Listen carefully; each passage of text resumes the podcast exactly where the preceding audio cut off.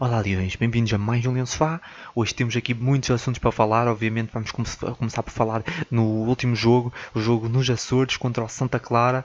Também vamos falar, claro, de, da saída de Vieto, mas temos aqui muito mais assuntos, aconteceu muita coisa, uh, algumas polémicas até, e, e, é isso. Mas vamos obviamente começar pelo último jogo, uh, vamos olhar para esse jogo Uh, olhando como sempre para o 11, mas já foi exatamente o mesmo 11 uh, face àquele último jogo que, contra o Futebol Clube do Porto. Uh, na minha opinião, Ruben Amorim continua mal a apostar em Jovan naquela posição mais uh, central. Eu acho que Jovan não se enquadra uh, nesse papel, na minha opinião. Uh, por acaso está ligado a um dos golos, é verdade, porque Jovan tem muita qualidade, mas naquela posição não é a posição para ele. É um jogador com enorme qualidade Uh, mas eu ouvia muito mais ali Vieto. Uh, infelizmente já não está no Sporting e vamos falar mais para a frente sobre, esse, sobre essa, essa, essa um, saída. Uh, mas eu via muito mais uh, Vieto nessa posição móvel, mas mais central do que Giovanni. Eu gosto de ver Giovanni um, da esquerda a entrar uh, para dentro da área, porque é um jogador com drible, é um jogador também, é um jogador forte, é um jogador com velocidade, mas não é um jogador uh, naquela posição central. Ele acaba por uh, ser prejudicial para a sua qualidade individual. Ele acaba por ficar mais perdido ao longo do jogo. É verdade que depois aparece em alguns momentos, mas não tem sido a posição, eu diria, com assim, uma posição boa para ele para, a sua, para aquilo que é a sua qualidade. Uh, no outro, dar aqui outro aspecto também, já Pedro Gonçalves, eu sei que antecipo-me sempre aos destaques, estou já a falar um pouco nos destaques, mas Pedro Gonçalves uh, a jogar naquela zona uh, muito bem, junto, basicamente é praticamente a jogar como extremo, embora obviamente nada a ver, é tipo eu diria que é mais quase um falso novo, algo assim do género. Uh, eu não tenho bem certeza, mas um, aquela posição onde Pedro Gonçalves na altura pensava-se que Pedro Gonçalves seria médio iria jogar me, uh, no meio campo, talvez meio, médio, médio ofensivo, uh, mas ele está a fazer uma posição completamente diferente uh, na frente uh, de ataque e tem sido muito bom. Acho que ele tem muito gol. Eu já sabia, nós vimos no, quem viu, quem acompanhou a pré-época, nós aqui acompanhámos no Leão de Sofá pré-época e vimos que ele tinha muito gol. Uh, eu penso que falei isso aqui no Leão de Sofá. Ele tem gol, é um jogador com, que marca fácil e por isso ele, ele à frente e ali a segunda avançado ou, ou a falso 9, extremo, é uma posição muito boa para ele. Extremo, não sei, tá, embora ele está mais ou menos uh, como extremo, mas não é bem extremo, acho eu. Ele, ele tem ali muita mobilidade na, na, frente, ele é um grande jogador e, como disse, uh, ele tem golo muito fácil. Mas vamos falar disso mais para a frente, quando terminarmos. Uh, quando terminarmos, não, depois do jogo, vamos falar já dos destaques, mas vamos começar aqui por. Uh, falar do que foi o jogo. O Sporting entrou muito forte.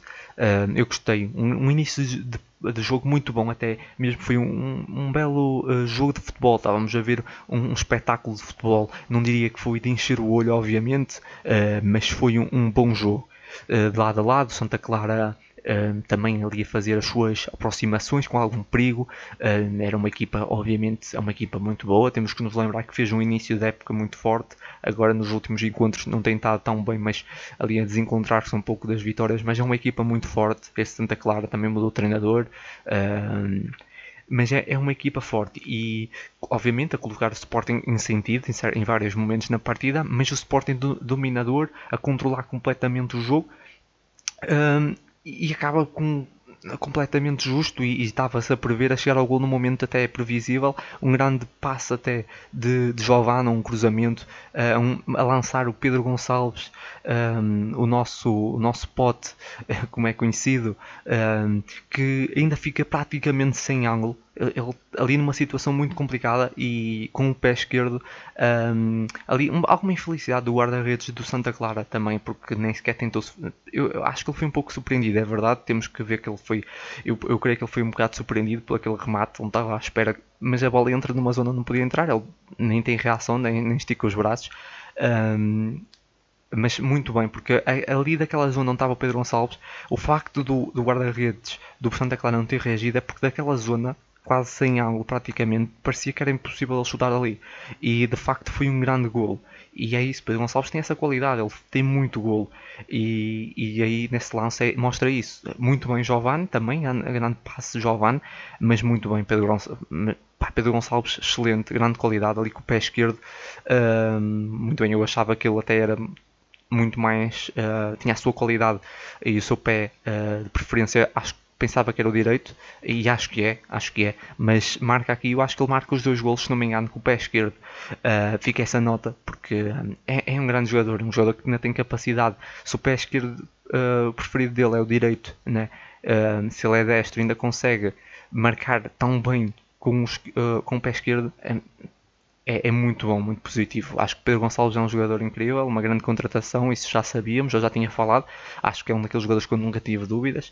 Uh, havia outros jogadores que eu se calhar tive dúvidas, como foi o caso de Nuno Santos, não tenho problemas em dizer. Eu achei que não sabia se ele ia ou não adaptar-se a esse esquema do Sporting. Uh, achei que podia ser um pouco arriscado, mas Pedro Gonçalves eu sempre soube que seria um grande jogador, uma mais-valia. Uh, eu acho que poderia acontecer, poderia acontecer de não se adaptar, mas, mas era um jogador que, com muita qualidade, que tinha tudo para, para dar, tem tudo para dar certo no Sporting e esperemos continuar a marcar. Uh, seguindo aqui no jogo, uh, depois do golo, o Sporting continuava bem um, e depois também a querer controlar. Eu acho que acontece isso, tinha acontecido um pouco isso, que é o Sporting marcou e quis controlar o jogo, meter calma no jogo, e, e, eu não gosto muito disso. Eu acho que assim, o Sporting naquele momento tinha de aproveitar, tinha de chegar ao 2-0 Uh, tinha de continuar a pressionar na primeira parte, depois na, na, segunda podia baixar um bocadinho, mas que tinha de continuar e baixou muito, na minha opinião, baixou demais.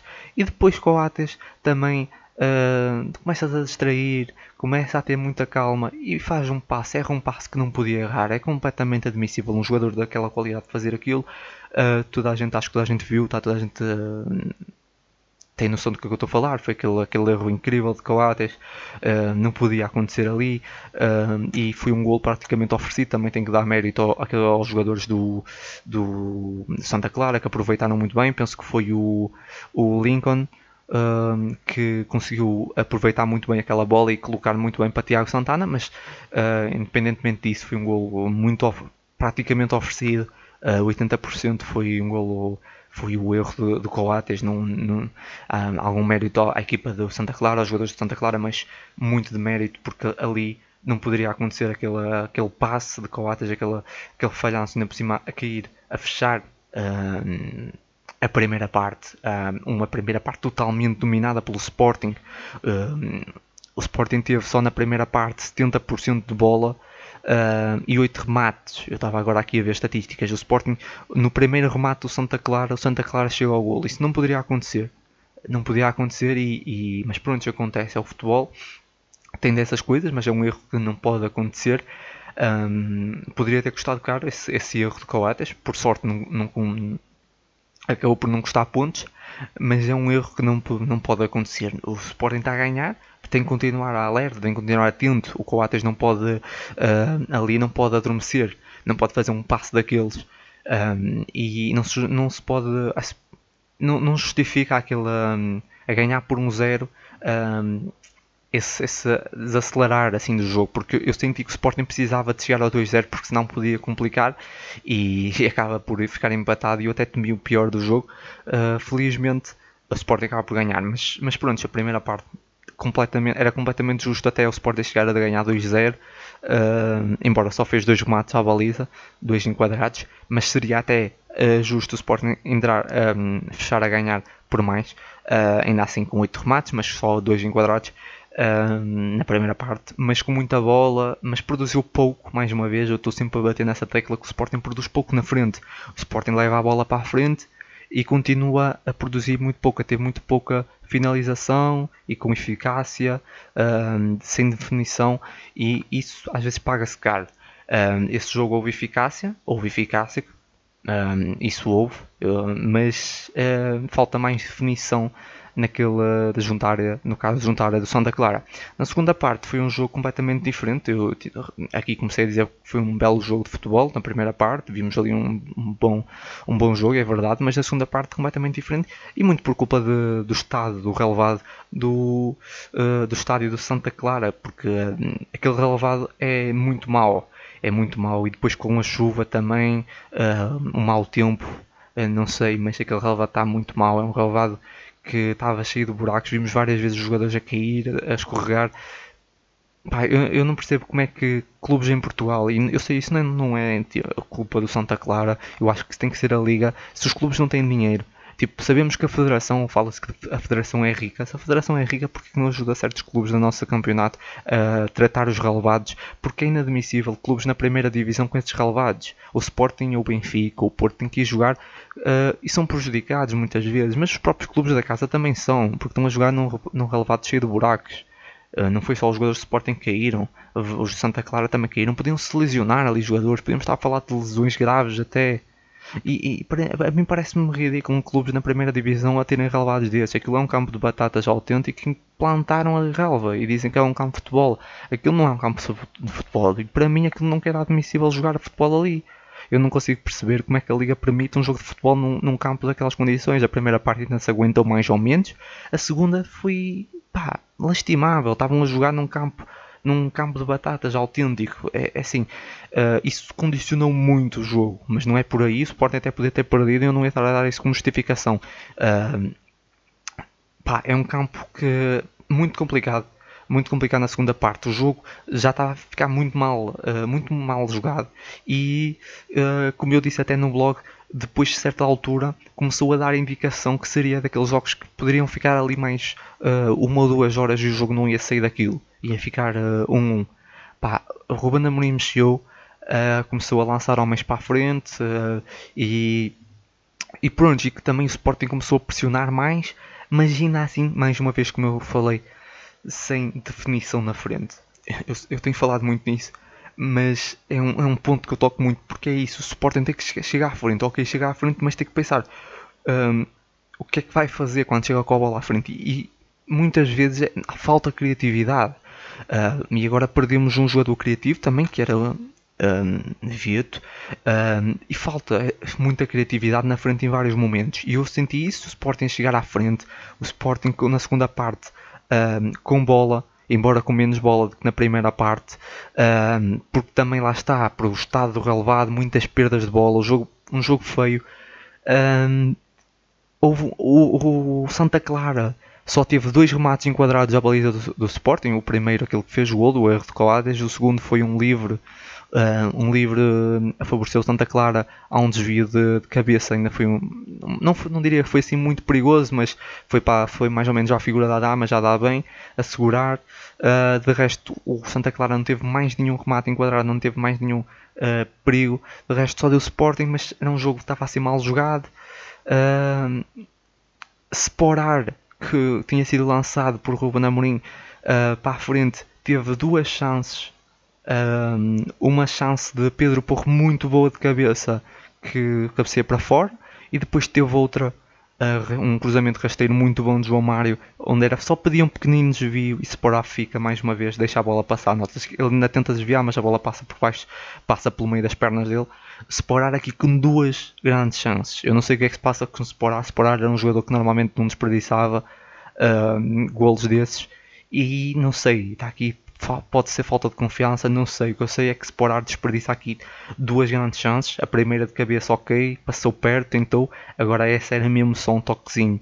Era simples. Um jogador, um ponta de lança como Sporar, que normalmente marca, como estava a dizer, marca fácil. É um jogador que tem, também tem golo, é um ponta de lança com golo. Não falhava um, um, uma bola daquelas, aquele desvio, aquela, aquela bola de, de João Mar a pedir um pequenino desvio, uh, mas Sporar a deixar passar. E o jogo parecia que não ia ser daquilo, até que Fedal, que teve muito bem na partida, um, faz um grande passe um, para lançam para, para Pedro Gonçalves. Uh, os homens do, do, uma bola em profundidade, Pedro Gonçalves ainda a controlar, muitas más abordagens dos homens do Santa Clara, muito mal, e guarda-redes ainda pior, uh, que também permitiram aqui uh, uh, ao Pod ganhar aquela bola e mais uma vez, penso que foi outra vez com o pé esquerdo e também outra vez quase sem ângulo, uh, colocar a bola uh, na baliza e dar, uh, e dar esses três pontinhos muito importantes ao Sporting. foi um jogo também na, na, eficácia. Na eficácia foi porque o Sporting teve no total apenas três remates enquadrados e faz três golos. o Santa Clara também só tem dois e faz um golo, por isso não, não sabemos que ela fazia outro fazia também um golo. é verdade poderíamos estar aqui a falar de um 2-0, uh, ah, um jogo muito mais confortável, um, ah, não sabemos, mas aquele erro de Coates foi, foi um pouco grave, não pode acontecer. Uh, ainda assim é, é, isso, é um jogo muito bom na primeira parte, muito bom. A equipa teve, teve, jogou bem, nota-se entrou, entrou forte a controlar. Fica marcado por um erro individual um, de Coates. Um, faltou mais eficácia, penso eu. Mais eficácia não, faltou mais definição. Na segunda parte, uh, principalmente, um jogo muito feio e acaba o Sporting por ter alguma sorte também para chegar ao gol, mas no cômputo geral fez muito mais, por isso mereceu, mereceu. Se o jogo tivesse terminado um, teria sido. Uh, é, eu sei que é sempre um bocado. Estarmos aqui a falar da justiça de um jogo de futebol, mas a verdade é que no cômputo geral o Sporting mereceu, mereceu a vitória, embora tenha sido dois erros. Acabou por compensar. Sim, acaba por compensar. Eu estava aqui a pensar porque o Sporting tem um grande erro individual que dá o gol do Santa Clara, mas depois o Santa Clara também tem um, um grave erro individual que dá o segundo gol. Por isso, pronto, acaba por estar equilibrado nisso. Uh, mas é completamente justo. A vitória enquadra-se muito ao Sporting. Se poderia ter sido um jogo mais confortável. A verdade é que, como, como já referi, aquele relevado não ajudou, ajudou muito à festa na segunda parte, uh, principalmente. Uh, mas é isso, acho que o Sporting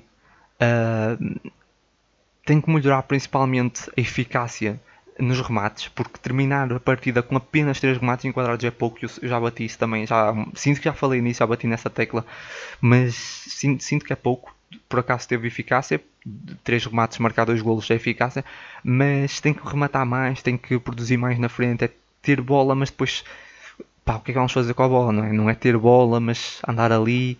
Eu sei, na segunda parte, pronto, eu, eu percebo, na segunda parte foi difícil, com aquele, jogar naquele campo, mas na primeira parte também o Sporting, certa altura, pedia que o Sporting carregasse mais. Estava a ganhar, pedia que carregasse mais e, e, e se calhar poderia ter marcado outro e se calhar nem tinha sofrido.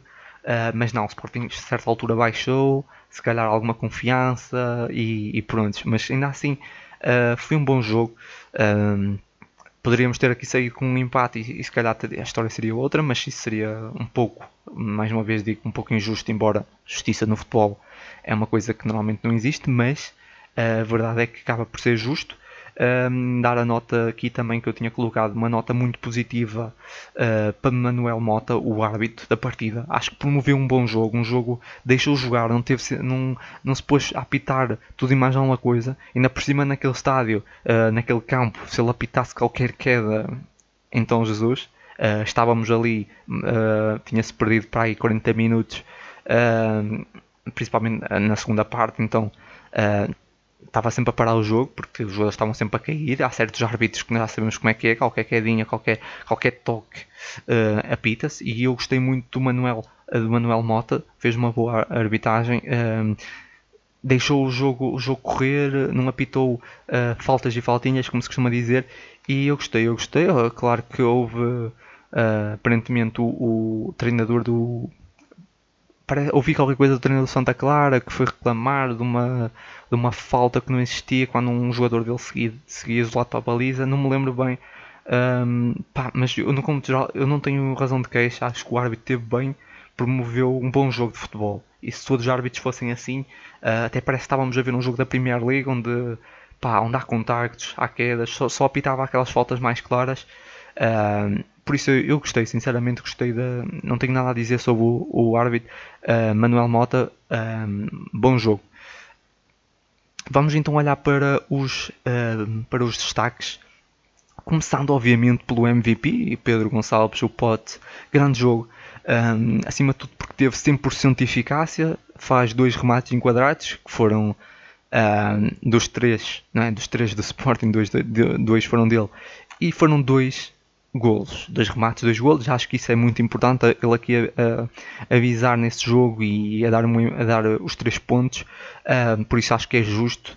Uh, também teve outros momentos, obviamente não só os golos, ele poderia ter marcado esses golos e depois ter estado o resto da partida muito mal, mas não, não é verdade, teve bem, apareceu em vários momentos, mas esses dois golos acima de tudo e por, pela eficácia que teve, uh, e mais uma vez, como disse no início do podcast, volto a repetir, esse jogador é um jogador com golo, eu gosto muito de Pedro Gonçalves, muita qualidade, ainda tem muita margem de evolução. Uh, segundo destaque positivo, um, Palhinha, João Palhinha, eu lembro-me que, e não tenho problemas em admitir, quando se falava que João Palhinha podia vir ou não, se ia, se ia ser bem-vindo, eu lembro-me que disse, pá, se João Palhinha não queria vir para o Sporting, como às vezes parecia que ele não queria vir ou estava meio contrariado, mais valia não vir.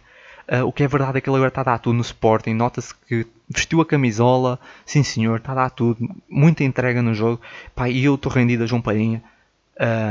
Gosto muito de João Palhinha, estou a gostar muito de João Palhinha no Sporting. Dá uma consistência incrível no meio campo e pá, a nível defensivo, recuperações de bolas, muito, muito bem. Para mim, o segundo melhor no jogo. Gostei muito de Palhinha, estou a gostar muito e acho que o Sporting melhorou, pá, sem, sem comparação. Não há comparação. O, o, a evolução que, que Palhinha deu a esse plantel é muito, muito bom. Aliás, até, até nesse momento o que me preocupa mais é que não temos nenhum substituto para Palhinha, nenhum jogador que entre para o lugar de Palhinha àquele, àquele nível. Um, mas é verdade, Palhinha está muito, muito forte uh, nesses últimos jogos, nesses últimos dois jogos muito bem, quanto ao Porto agora esse, e cada vez melhor, e espero que continue assim, uh, e com muita entrega nesses jogos. Pá, o terceiro destaque e o último positivo, um, meti Fedal, Fedal muito bem na defesa central, um, para mim foi, foi o melhor no setor defensivo, foi dos melhores. Luís Neto não teve muito bem, teve mais ou menos, eu diria. Uh, Coates um pouco infeliz nesse jogo, uh, bastante. Eu uh, antecipando meti nos destaques negativos até. Uh, e Fedal foi dos melhores a nível defensivo, muito bem. Uh, e eu sim, gostei de ver a nível defensivo depois ainda, ainda, ainda acaba por estar ligado ao segundo gol, gol da vitória, com aquela assistência, excelente passe, por isso eu acho que ele merece. Uh, mas é, além dessa assistência, não é, para não pensarem que só metido no destaque positivo por causa da assistência, antes da assistência ele estava muito consistente a nível defensivo, por isso é que eu meti a destaque positivo. Uh, nos destaques negativos meti, só meti dois. Uh, antes disso, também dizer que poderia ter metido outros jogadores nos destaques positivos. Mateus Nunes, que eu meti no destaque negativo contra o Porto, vi muita gente a, dizer que ele teve muito bem. Pá, eu percebo, eu também disse que ele teve, foi dos piores. Uh, aliás, meti no destaque negativo, mas disse que ele foi dos. No destaque negativo foi dos melhores, no destaque negativo, estava perto do positivo. Uh, mas para mim, não teve assim tão bem. Acho que o Sporting, se calhar, com um jogador melhor no meio campo. Uh, poderia ter sido outro resultado quanto ao Porto. Acho que foi por ali muitas vezes. Na minha opinião, uh, Mateus Nunes não teve tão bem naquele jogo quanto ao Porto. Hoje teve, uh, hoje não, ontem uh, teve um pouco melhor. Mateus Nunes esteve um pouco melhor, gostei até de ver, não me di no destaque positivo, mas ficar aqui uma menção. Nuno Santos muito bem, cada vez melhor. Foi uma, uma contratação que eu disse, pá, que eu critiquei, não critiquei, mas fiquei de pé atrás, achei que ele não ia encaixar uh, nesse esquema de Ruben Amorim, ou até fiquei, ouvi uh, que até fui Ruben Amorim que quis Nuno Santos, pá, e por isso nesse caso dou aqui os meus parabéns porque foi uma bela contratação, foi muito bem visto e eu estava errado e Nuno Santos encaixou muito bem e tentado muito bem. Uh, também um, uma menção João Mário, porque João Mário entra, uh, não sei bem aqui um minuto, até posso, posso verificar, uh, joga 25 minutos e teve muito bem. gostei muito de ver João Mário um, João Mário não vai poder jogar uh, o próximo jogo, que é contra o Gil Vicente, o jogo da recuperação, né? aquele jogo que tinha sido adiado, uh, que vai ser essa semana. Mas João Mário, infelizmente, não vai poder jogar porque não estava inscrito. Uh, não tá, aliás, não estava inscrito, não, porque não tinha sido ainda. Ou, sim, não estava inscrito ou não tinha sido contratado na altura desse jogo e por isso só podem jogar os jogadores que estavam até aquela data do, do jogo. Um, na primeira jornada. Uh, infelizmente o Sport não pode contar João Mário, que tem estado muito bem. Pelo menos nesse jogo eu gostei de ver esses 25 minutos que ele teve. E, e é isso, basicamente. Agora avançando para os destaques negativos, como já disse, Sporar. Uh, porque entrou para tentar dar a vitória ao Sporting no momento que o Sporting precisava, estava com uh, caudal ofensivo, estava a atacar, estava a chegar à frente e ele tem duas chances, duas grandes chances e desperdiça. Por isso acaba por ser o destaque mais negativo para mim.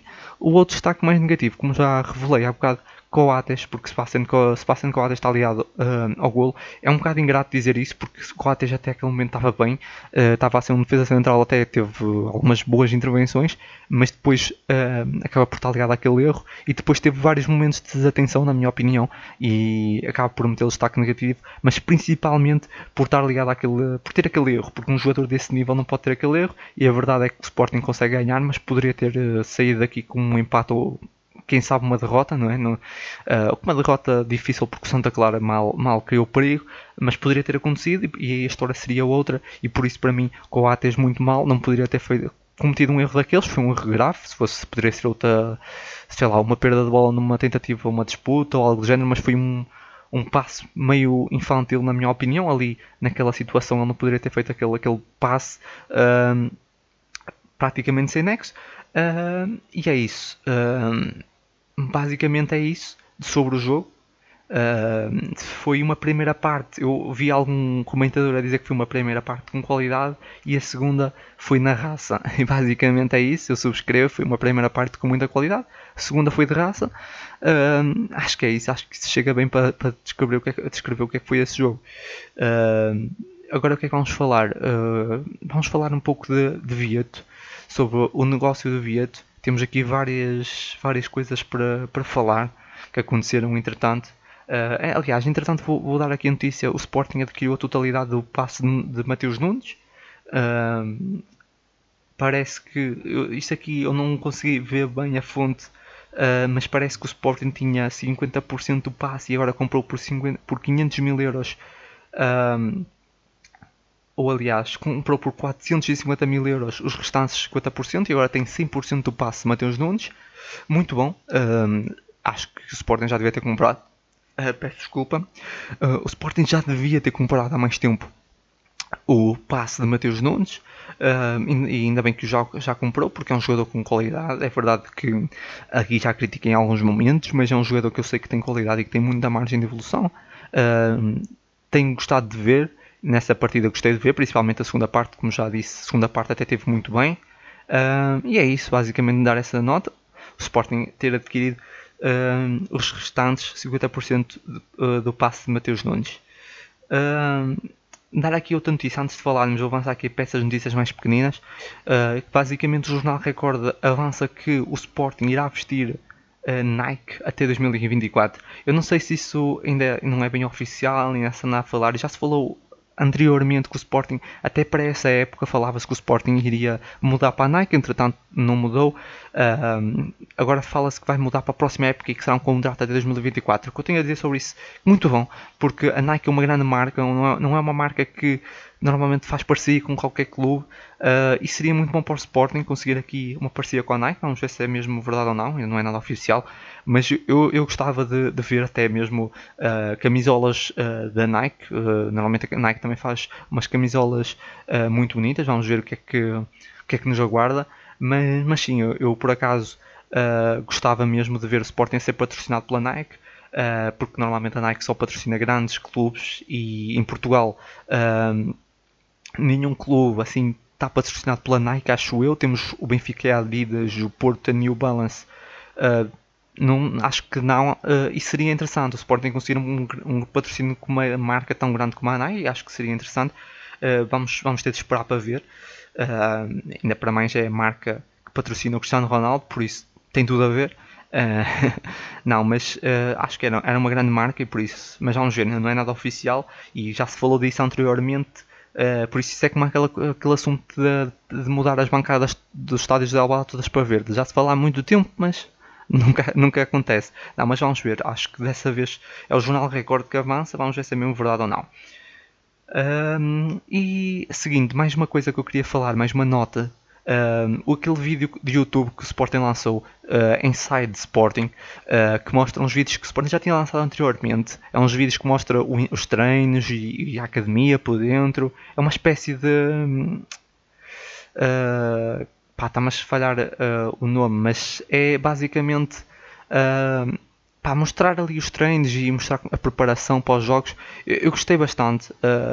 Aquelas uh, aqueles, esses vídeos que o Sporting lançou é, era fazer mais, sinceramente, fazer mais, uh, até fazer durante os jogos. Não sei se já viram aquele documentário que, está a sair agora, chamado Tudo ou Nada uh, Tottenham. Um, pá, tá, é na, na Amazon, penso eu. sim, é na Amazon. Que, que, mostra tipo, desde que o Mourinho foi para o, para o Tottenham uh, e o seu percurso Uh, eles filmam dentro dos balneários, no centro de treinos. Pá, é bem interessante isso. Os adeptos gostam de ver isso. Uh, não estou, obviamente, a dizer que o Sporting fazer uma série do género, uh, mas, embora isso até seria, seria interessante, se alguém quisesse pagar, se a Netflix chegasse à frente para fazer uma série assim, uh, seria bem interessante. Mas, obviamente, isso, não estou a dizer isso, mas filmar mais, filmar mais os treinos. Pá, acho que os adeptos gostam de ver, sentem-se mais próximos dos jogadores e eu gostei. Já tinham feito anteriormente uma coisa do género, esse aqui é segundo na minha opinião. Tinham feito, penso eu, na pré-época e esse aqui está muito melhor. Eu gostei e era continuar, espero que continuem. Não seja daquelas coisas que fizeram agora e depois não fazem mais. Pá, não, espero que continuem a fazer.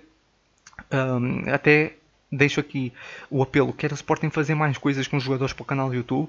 Um, anteriormente fez algumas, mas depois parou e era interessante fazer mais.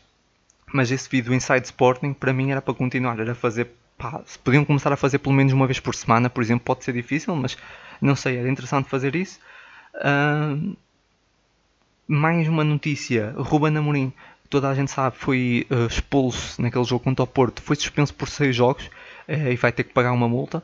Uh, suspenso de 6 jogos, eu não sei quando é que vai começar a cumprir esses jogos, lembrando que no último jogo ele teve no banco, por isso não sei muito bem como é que isso funciona. Pá, pronto, isto aí não tenho nada a dizer sobre isso, as regras é para cumprir, só, só os tentar perceber porque é que nós vimos certos treinadores pá, muito, com a postura muito pior que o Ruben Amorim. O Ruben Amorim foi a primeira vez que eu vi o Ruben Amorim exaltado e, e suspenso por 6 jogos, ok? Um, eu até estive a ler o que é que alegadamente ele disse, mas mesmo assim, pá, já ouvi piores. E agora, com, sem adeptos no estádio, nós conseguimos ouvir e eu já vi coisas bem piores, por isso parece-me exagerado. Não, quer dizer, não me parece exagerado, acho justo, mas parece-me que há uma dualidade de critérios, mais uma vez. Uh, mas pronto, uh, as regras são para cumprir. Depois também falar aqui um bocadinho muito rápido daquele comunicado do Sporting sobre o VAR, que o Sporting defende as transmissões de áudio em direto. Uh, pá, eu, eu acho certo isso. Uh, e depois também defendia uh, que o árbitro devia ter, os árbitros têm que ter o mesmo critério e tudo mais. Mas pronto, essa parte aí é complicado. Uh, antes de falar aqui nas partes das transmissões, essa parte dos critérios é muito complicado. Também não podemos esperar que vários árbitros tenham todos os mesmos critérios é, é muito difícil. Uh, podemos tentar melhorar nesse aspecto e acho que isso é uma coisa que os árbitros estão a tentar melhorar na parte dos critérios. Uh, criar-se regras também certas aquela parte das intensidades e tudo mais uh, mas a parte das transmissões daquilo do, do árbitro com o VAR é uma coisa que para mim tipo, parece que há muito tabu acerca disso e parece que não, há, não se quer revelar nada é, não, assim, eu gosto de NBA, comecei a assistir a NBA até há pouco tempo e, e gosto bastante. E lá, lá não é vídeo árbitro, eu sei, mas os árbitros, nós ouvimos a comunicação do vídeo árbitro, uh, do, dos árbitros uns com os outros, pá, e eu não consigo perceber porque é que não, não poderia acontecer isso. Assim acabava toda essa suspeita, porque o que é que os árbitros estão a dizer uns aos outros que não se pode ouvir? Eu percebo que às vezes pode ser alguma coisa mal interpretada ou alguma coisa, alguma coisa assim do género, porque nós também não percebemos bem, uh, sei lá, não sei o vocabulário que eles vão usar é verdade, mas uh, era interessante uh, começar-se a pensar nisso e, e uh, ouvirmos porque aquilo que aconteceu no caso em Alvalade eu gostava de saber o que é que o VAR disse ao árbitro de campo. Uh, mas, mas pronto, isso aqui é uma coisa que obviamente eu acho que vai acontecer. Acho que a transmissão do áudio em direto um, do, do árbitro do árbitro e com, com o VAR vai acontecer mas é uma coisa que vai demorar muito e vai, vai, vai demorar muito. E depois vai, haver, vai ter que haver algum, algum país e não vai ser em Portugal, não vai ser o primeiro vai, ah, quase certo que Portugal não será o primeiro país. Se calhar a Inglaterra ou outro país qualquer vai adotar isso, vai começar em teste e vai demorar muito, não creio que seja uma coisa que esteja para breve. Uh, então pronto, vamos agora falar de Vieto. Pronto, toda a gente sabe Vieto uh, já, já, é, já é oficial. Vieto saiu do Sporting 7 milhões uh, 75% do passe e o Sporting recebe apenas, como toda a gente sabe, 3 milhões, uh, os restantes 3,5 milhões, os restantes 3,5 vão para uh, o Atlético Madrid que ainda tinha uma percentagem de, de Vieto. Aqui há várias coisas a falar. Primeiramente, o que parece foi o, o Al-Hilal, não é? Ele vai para o Al-Hilal, acho que até já foi lá oficializado. Uh, Ofereceram-lhe um grande salário. Eu não tenho bem certeza, não vou estar aqui a dizer porque não tenho bem certeza, não é naquilo, não tenho uma fonte confiável uh, do salário, mas é um grande salário e ele quis sair. E o Sporting poderia ter negado um, a saída, mas o Vieto, um, o Vieto quis sair e o Sporting também, eu penso que acima de tudo é isso. O Sporting não queria ter um jogador contrariado no plantel, um jogador um, um jogador que também nem é titular um, e não poder estar a fechar a porta a um jogador é, é isso, ia acontecer. Um jogador que ia criar mau ambiente no clube uh, no balneário acima de tudo. E, e por isso autorizou aqui essa saída apenas por 7 milhões e o Sporting para o Sporting apenas 3,5 milhões. E, se tivéssemos se não fosse se me dissessem só esse valor eu ia dizer que pá ridículo. Foi dado uh, o Viet para mim uh, pá, vale mais que isso Uh, é um jogador, é um, era quase um suplente de luz para o Sporting. O Sporting precisava de Vieto, precisa de avançados e foi vender um. Pá, mas se de facto ofereceram um bom salário e ele queria sair, íamos estar a prender Vieto. É essa a questão. É, estamos a falar que o jogador queria sair. Uh, eu fiquei, fico um pouco triste porque acho que era um jogador com muita qualidade e que adicionava muita qualidade, principalmente a partir do banco ao Sporting, mas não se podia prender o jogador. Foi dado. Não podemos olhar aqui para o dinheiro porque foi dado praticamente. Uh, eu acho que foi dado. Uh, a não ser que o Sporting recebesse esses, esses 7 milhões. mas o Sporting só recebe 3,5. Para mim 3,5 devia ter dado. mas pronto, é assim, o jogador queria sair, vai receber um bom salário lá. Ele, nem era, ele não era titular. Uh, mas é isso, perdemos aqui um jogador um avançado com muita qualidade. Qualidade individual era indiscutível. É verdade que ele nunca conseguiu mostrar aquela em campo, marcar muitos golos e nunca conseguiu deslumbrar, mas tinha aquela qualidade, tinha uma, uma qualidade indiscutível. Era um grande jogador, como disse, um suplente de luxo. Uh, e é isso, o Sporting perde mais um avançado, no momento em que precisava de avançados. Mas teve de ser, porque acima de tudo eu acho que está à vontade do jogador e se ele quer sair, tem de sair. A, a verdade, eu, eu, quando vi essa, primeira, essa notícia, a primeira coisa que eu pensei foi que o Sporting é que quis vender. E isso deixou-me um pouco desagradado logo à partida, porque por 7 milhões que o Sporting queria vender o jogador, que aparentemente o Sporting nem precisava de fazer agora dinheiro e estar a vender o jogador só por 7 milhões, que só iria lucrar 3,5, um jogador que nós, pá, eu sinto que o Vieto já não era feliz a jogar futebol há muito tempo. Ele desde que chegou ao Sporting sempre, pá, eu vi-o jogar com um sorriso no, no rosto. E notava-se mesmo que ele era genuína, genuinamente feliz no Sporting. Se vocês repararem nisso, nota-se que ele voltou a reencontrar a alegria pelo futebol no Sporting. E eu gostava muito de ver por isso. Um, mas certamente aqui pesou mais alto, porque ele já não vai para novo, ele sabe que não teve. Que certamente um, agora a seguir ao Sporting já não vai para grandes clubes. E ele nesse momento se calhar está a pensar mais no, na sua vida, no futuro, precisa de fazer dinheiro e eu isso não, não censuro e acho que o Sporting nisso fez bem porque se foi isso, acho que o Sporting fez bem. Porque não poderia prender o jogador por nada, não ia dizer não, agora só sai pela cláusula, quer 60 milhões, não queres saber, ficas aqui contrariado. Não, acho que não, acho que o jogador um, quer sair, opá, não é, não se prende o jogador. Acho que se o jogador quer ir, quer, vai receber mais, pá, ok. Mas sinceramente, uh, espero que ele seja muito feliz. E é isso. Uh, no início estranhei um pouco, como já disse, pá, ele parecia-me que era feliz no Sporting, parecia-me que era um jogador muito feliz no Sporting, mas creio que foi isso. Pesou muito esse, esse aumento salarial, pesou. Uh, e como estava a dizer, creio que ele próprio terá essa noção que não irá muito além a nível assim de carreira e por isso agora neste momento preocupa-se calhar em fazer dinheiro. Uh, e por isso eu não vou censurar fico triste porque perdemos aqui um jogador com muita qualidade para a frente. Uh, poderia ser pior, uh, não é um titularíssimo, como, por isso, ok. Mas ainda assim fico triste e era um jogador que eu gostava de ver, tinha qualidade. Mas é isso, uh, não há muito mais a dizer. seguindo aqui, temos aqui mais dois assuntos para falarmos antes de fechar. Vou começar por falar da. Não, vou começar. Aliás, até tenho três. mas vou começar por falar de Daniel Bragança. Uh, Daniel Bragança é um jogador que eu gosto muito, acho que vários sportingistas gostam, mas eu particularmente gosto muito da sua qualidade. Epá, e estou assim com algum medo que ele não vai ter espaço no Sporting. Acho que ele não vai conseguir aparecer no Sporting. Basicamente, primeiro porque o Sporting joga num esquema que não é bom, uh, para, não é bom para ele, porque o Sporting só joga com dois médios e é difícil colocá-lo. Se calhar seria melhor se o Sporting jogasse, sei lá, em 4-4-2 ou em em 4-3-3 um, fica complicado. E está a ser difícil, mesmo, que, onde, onde, mesmo no meio campo, o Sporting vai metê-lo com palhinha, não me parece que fique, combine muito bem. Uh, com o João Mário também não, com o Mateus Nunes.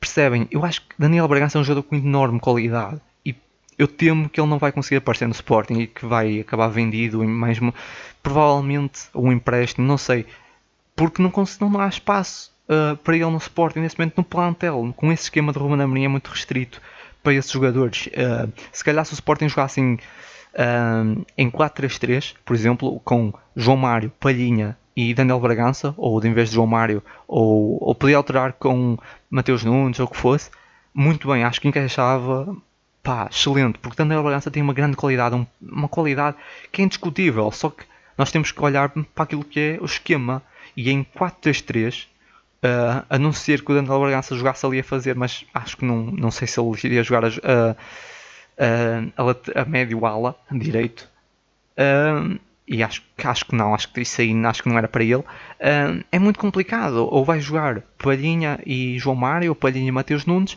por isso é, é, difícil para ele aparecer agora. E ele é um jogador com enorme qualidade e basicamente é isso. É tipo, João, Daniel Braça vai ter espaço no Sporting?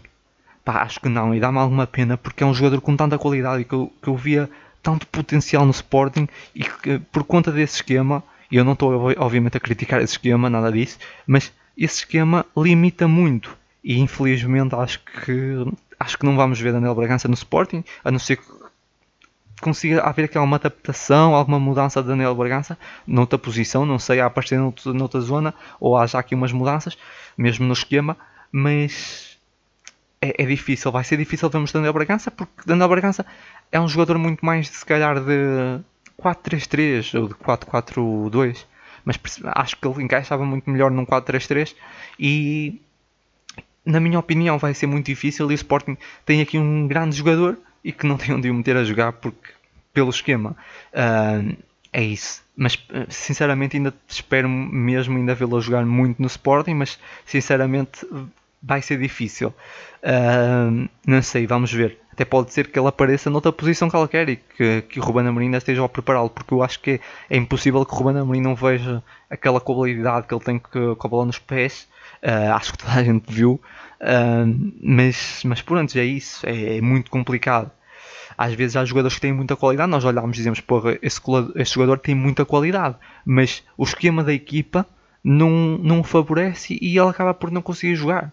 Uh, já vimos isso acontecer com muitas equipas, com muitos jogadores, uh, sei lá, equipas que até que não jogam às vezes, que não jogam com extremo, com, com pontas de lança e o, clube tem um ponta de lança de enorme qualidade.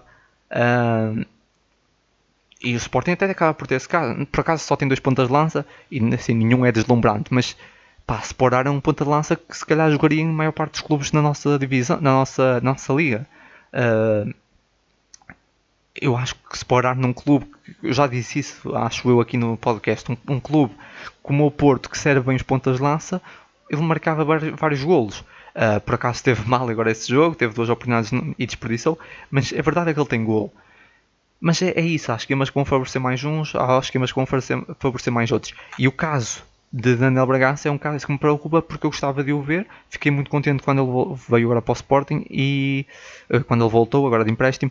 Uh, e fico agora um bocado triste por ver que ele está sempre no banco e que não tem espaço e que é muito difícil. E fico, fico mesmo triste porque é um jogador que tem tanta qualidade, tanta, é assim, um jogador, é um jovem com tanta qualidade e que provavelmente não vai conseguir jogar. Uh, vamos aqui mais um tema.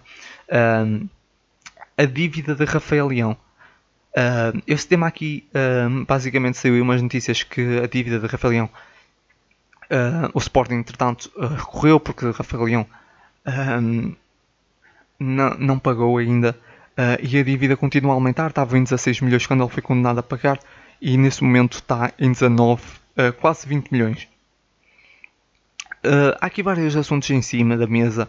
Um, pá, o, o, empresário de Rafael Leão já veio até dizer que Rafael, não, o Rafael Leão nunca vai ter esse dinheiro para pagar o Sporting.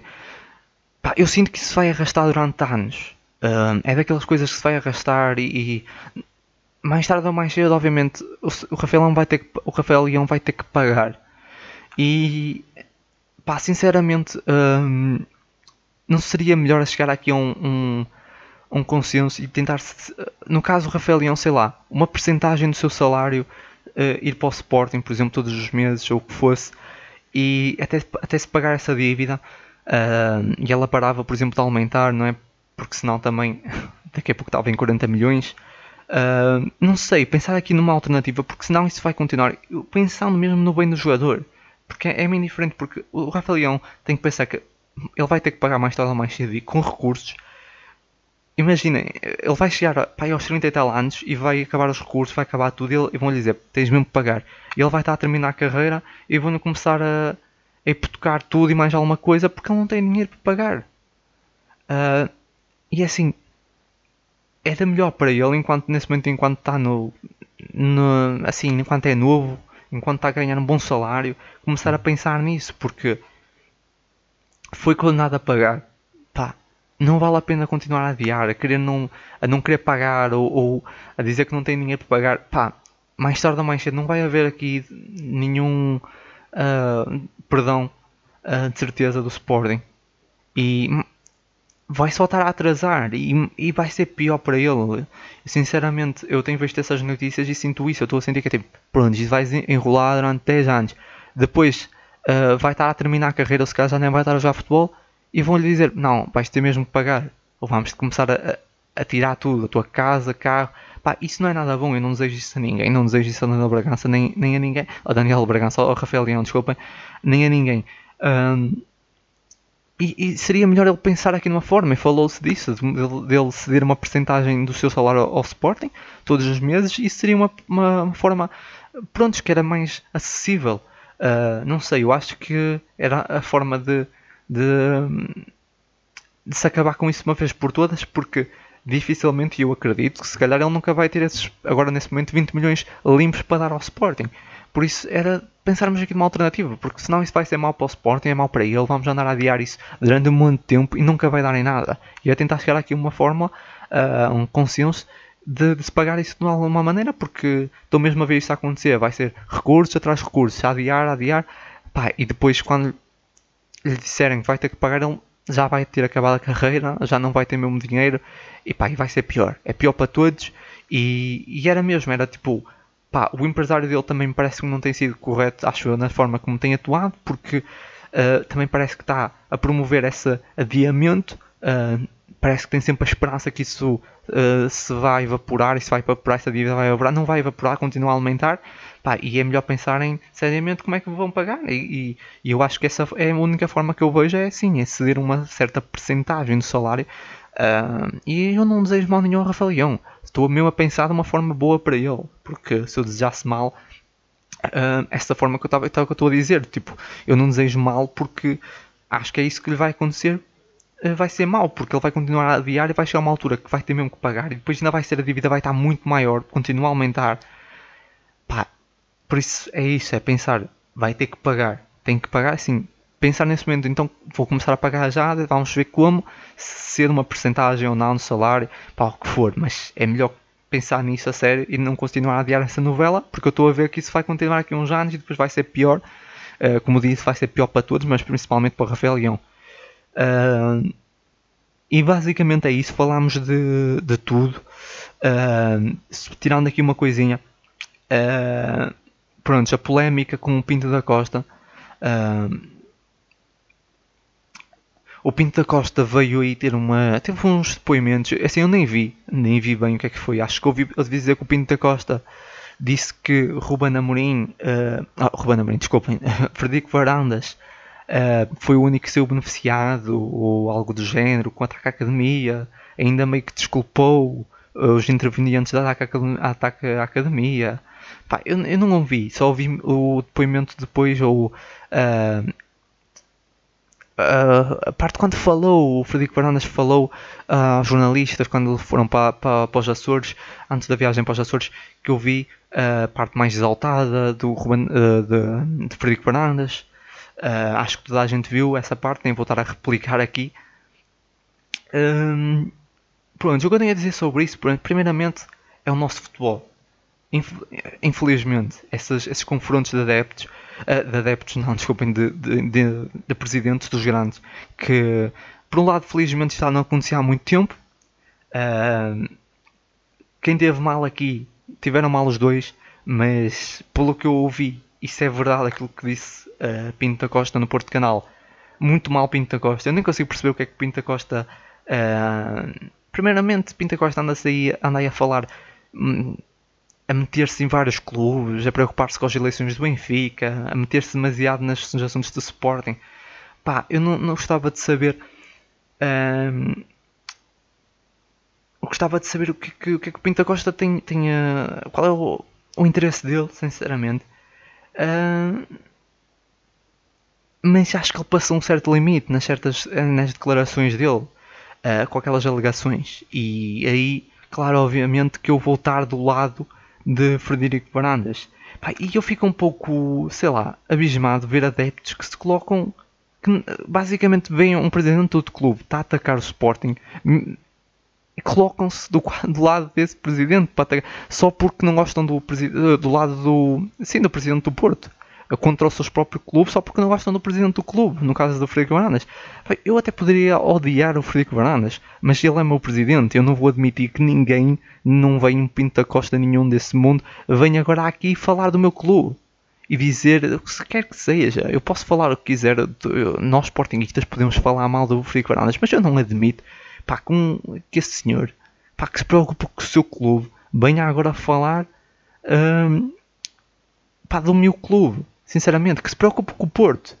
E uh, pá, eu, eu, sinceramente, o Pinto da Costa é um presidente que pá, vai promovendo essas guerras entre, entre, entre presidentes de Benfica, Porto.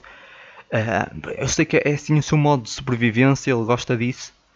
Uh, mas pá, uma coisa que eu tenho a dizer para alguns adeptos, assim, se o Pinto da Costa se sente ameaçado pelo Varanas, também deve ser bom sinal. Uh, pá, e não se coloquem do lado, assim, eu não estou a pedir para serem, adorarem, se não gostam do, do Varandas, eu não estou a pedir para se colocarem do lado dele, defendê-lo, mas pá, não se coloquem contra o vosso clube. Uh, acima de tudo, defender o nosso clube e o Pinto da Costa e naquelas declarações do, do Varandas, pá, eu acho que os dois estiveram errado, não tiveram bem com as suas declarações, mas no momento, pá, subscrevo totalmente o Frederico Varandas, estou do lado uh, do, do, do, presidente Frederico e aquilo que o alegadamente Pinto da Costa disse, que eu não ouvi. Uh, apenas foi o, o, o disco disse, não eu não fui porque eu não fui ouvir a, a entrevista dele, uh, mas confiando naquilo que ele disse, foi muito mal, foi muito grave e pá, como disse, pá, todo lado, todo lado obviamente do Frederico Varandas, quer gosta ou não dele, é o presidente do meu clube e eu não admito aquelas alegações do Pinto da Costa. Uh, e também várias coisas. Também vi alguns adeptos uh, quando. Uh, ah, uh, dizer basicamente que pá, o Pinto da Costa, os bandidos, quando ele disse ah, um bandido será sempre um bandido ou algo assim do género, e vi pessoas a dizer tipo a meter-se lá, certos adeptos do Sporting, a meterem-se lá do Pinto da Costa. Uh, desculpem lá, agora estava aqui a pensar um bocado nisso, porque pronto, vi vários comentários, vi várias, tive a ler várias opini algumas opiniões e, e, agora estava aqui a, puxar um bocado pela cabeça por algumas que queria trazer para aqui. Uh, adeptos a colocarem-se do lado, tipo, como quem diz, ah, uh, nós também, poveranas, também somos bandidos, uh, então meteram-se meio do lado do Pinto da Costa. Pá, se vos serve a carapuça nesse termo de bandidos que o Frederico Baranas disse, ok, está-se bem, bom para vocês, mas a mim não me serve a carapuça. Eu não sou esse bandido, eu não sou bandido. Uh, por isso, não. Uh, não me coloquem aí. Não me coloquem nesse, nesse cesto, digamos assim, uh, de bandido. porque, porque ah, eu não sou. percebo.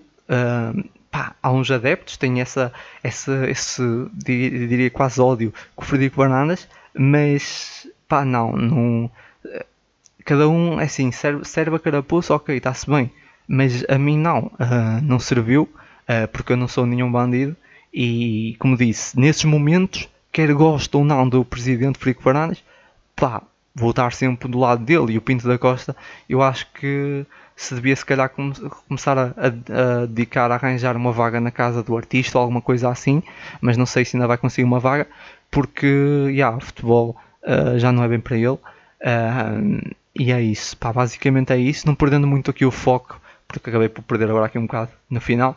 Uh, foi o podcast 2 e, é isso, pessoal. Uh, esta semana temos aí um jogo de Champions contra o Gil Vicente, não estou a brincar. Uh, também houve um bocado polémica sobre isso, só porque pá, há pessoas que gostam mesmo de tirar as coisas de desenquadrar certos assuntos e criar polémica com tudo e por nada e às vezes até me tiram de sério. Quando o, Frederico, o Ruben Amorim disse esse será o nosso, uh, a Liga dos Campeões, ele estava obviamente a querer puxar pelos jogadores, era algo interno, era tipo para dizer, ok, isso, isso aqui é um jogo a sério, nós quando o Gil Vicente temos de jogar como se fosse a Liga dos Campeões. Vamos jogar no dia da Liga dos Campeões por isso ele fez aquela brincadeira. Isso será a nossa Liga dos Campeões, o campeonato. Não é para, ai, uh, isso será a nossa Liga dos Campeões, nem sequer para a Liga Europa fomos, não sei o que, não sei o que mais. Pá, calma pessoal, chill. Tipo, querem tirar tudo o contexto. É que há pessoas que nem sequer viram a conferência de imprensa, mas depois retiram essas frases e depois, pá, o Ruben Amorim está a fazer bom trabalho. É dos melhores comunicadores que eu já havia passar pelo Sport. A nível de, de, de treinador a comunicar é dos melhores que eu já vi. Não tenho razões de queixa. Posso-me queixar, se calhar, é verdade, da eliminação contra o Lasco. Podemos, sim, mas Ruben Amorim, no geral, tem feito um bom trabalho. Pá, parem de tirar as coisas de contexto e de querer arranjar uh, problemas com. Não gostam do Frederico Brandas, como eu disse, não gostam do Frederico Brandas, mas defendam o vosso clube.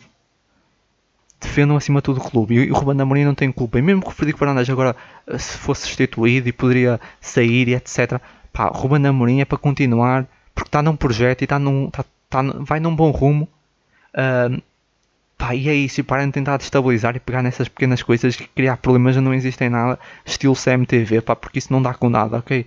Estejam do lado do vosso clube e não se coloquem do lado de um presidente uh, duvidoso para ser só porque são contra uh, do, do vosso presidente.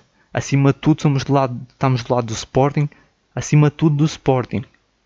Depois poderemos, podemos, nós podemos criticar o nosso presidente, mas nunca se coloquem no lado de um presidente de outro clube para criticar o vosso. Isso nunca. É isso, Leões, fiquem juntos, já sabem. Até o próximo.